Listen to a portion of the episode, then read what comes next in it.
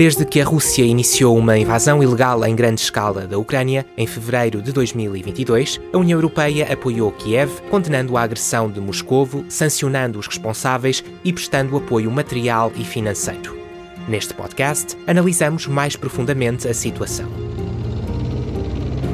Slava Ukraine! Ukraine has inspired and continues to inspire the world. On espère qu'à la fin, ce ne soient pas les valeurs démocratiques.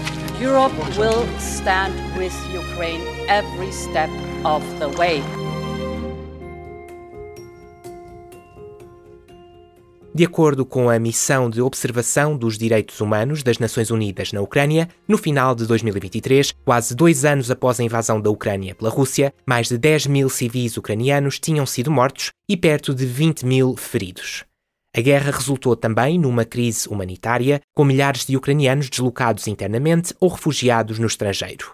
O Alto Comissariado das Nações Unidas para os Refugiados calcula que a situação se arraste durante 2024, em especial nas regiões oriental e sul do país, onde os bombardeamentos e os ataques a infraestruturas se tornaram parte da vida cotidiana. Nos próximos meses, mais de 14,5 milhões de pessoas na Ucrânia irão necessitar de vários tipos de ajuda humanitária prevê-se que o número de refugiados que procuram proteção em toda a Europa se mantenha estável em cerca de 6 milhões, continuando as pessoas a deslocar-se para países de acolhimento, ao passo que outras optam por regressar à Ucrânia.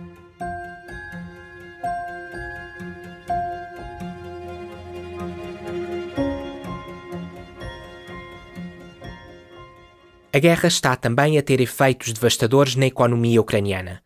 Só em 2022, o produto interno bruto da Ucrânia diminuiu um terço, ao mesmo tempo que se verificou um aumento do desemprego.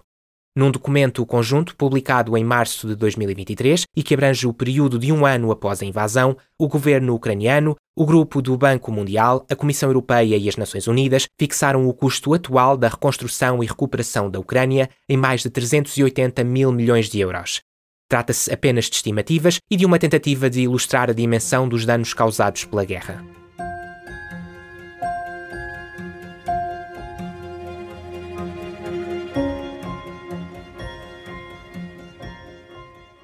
Além das vítimas e dos danos para a economia, o conflito está também a ter um impacto a longo prazo no ambiente. De acordo com o Ministério da Proteção Ambiental e Recursos Naturais da Ucrânia, desde o início da guerra até meados de julho de 2023, a invasão da Rússia provocou danos ambientais na ordem dos 53 mil milhões de euros. O Programa das Nações Unidas para o Ambiente sublinhou que a Ucrânia enfrenta múltiplas crises associadas aos produtos químicos, às munições e ao equipamento militar, à presença de uma série de poluentes, bem como aos danos infligidos a áreas urbanas e naturais.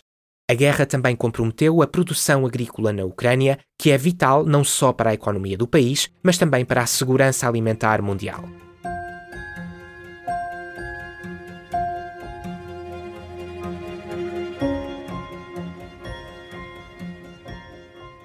As relações entre a União Europeia e a Rússia estão sob tensão desde 2014 devido à anexação ilegal da Crimeia pela Rússia, ao apoio a grupos separatistas no leste da Ucrânia, a campanhas de desinformação e a violações internas dos direitos humanos. Desde que a Ucrânia foi invadida em grande escala pela Rússia, em 24 de fevereiro de 2022, a União Europeia tem apoiado a Ucrânia. Desde então, os 11 pacotes de sanções severas e sem precedentes, adotados em rápida sucessão, resultaram num conjunto de medidas dirigidas a setores essenciais da economia e das elites políticas russas. Foram igualmente adotadas sanções contra a Bielorrússia e o Irão em resposta ao seu envolvimento na guerra. O impacto real das sanções na economia da Rússia tem sido amplamente analisado e debatido. Apesar dos desafios, os analistas consideram que as sanções já atingiram três objetivos importantes. Enviaram ao Kremlin um forte sinal da unidade ocidental, degradaram permanentemente as capacidades militares da Rússia e estão a asfixiar a sua economia e o seu setor energético, com consequências a longo prazo. No entanto, a maioria dos peritos adverte que o impacto das sanções não é suficientemente grave para limitar a capacidade da Rússia para prosseguir a sua guerra contra a Ucrânia, o que aponta para a necessidade de medidas adicionais para reforçar as sanções.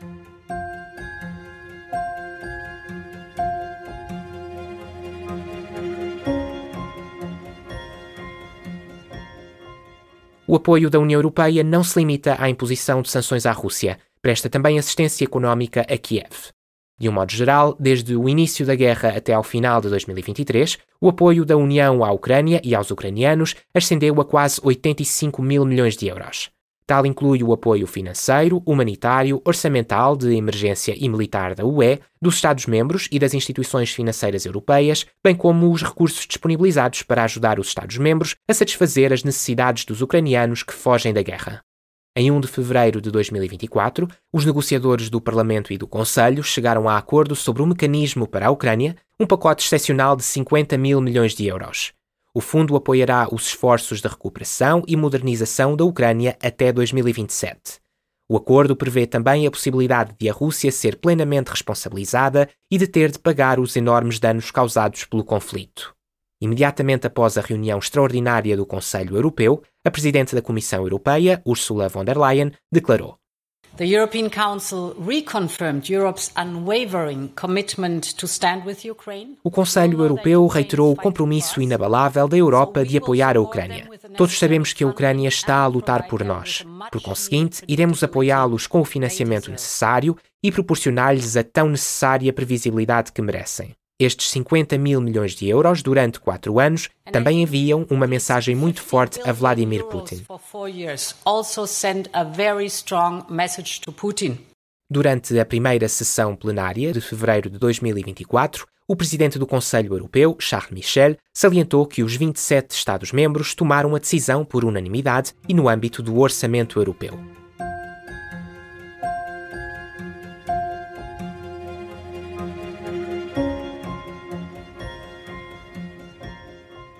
Desde a anexação ilegal da Crimeia e de Sebastopol pela Rússia em 2014, o Parlamento Europeu tem defendido com afinco sanções severas. Condenou a agressão da Rússia contra a Ucrânia e exigiu sanções mais amplas e mais bem aplicadas, bem como o confisco dos bens russos congelados pela União Europeia para pagar a reconstrução da Ucrânia. Em abril de 2022, a presidente do Parlamento Europeu, Roberta Metsola, demonstrou o apoio da União à Ucrânia como a primeira alta dignitária da UE a visitar Kiev desde o início da invasão russa.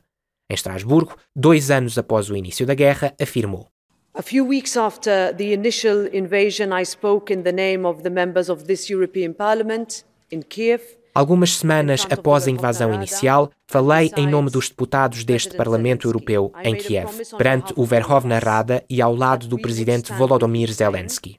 Fiz uma promessa, em nome de todos nós, de que apoiaremos a Ucrânia e o seu povo durante o tempo que for necessário. Nos últimos dois anos, a Europa cumpriu essa promessa. Continuaremos a honrar o nosso compromisso. O nosso apoio político, económico, militar, financeiro, humanitário e diplomático mantém-se firme.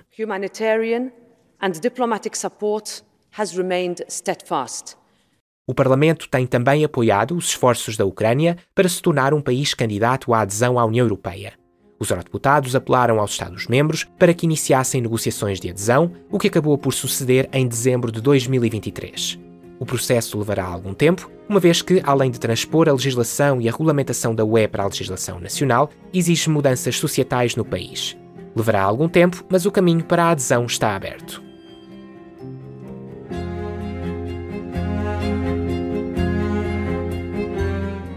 Pode ouvir mais podcasts na Rádio Europarl a rádio web do Parlamento Europeu.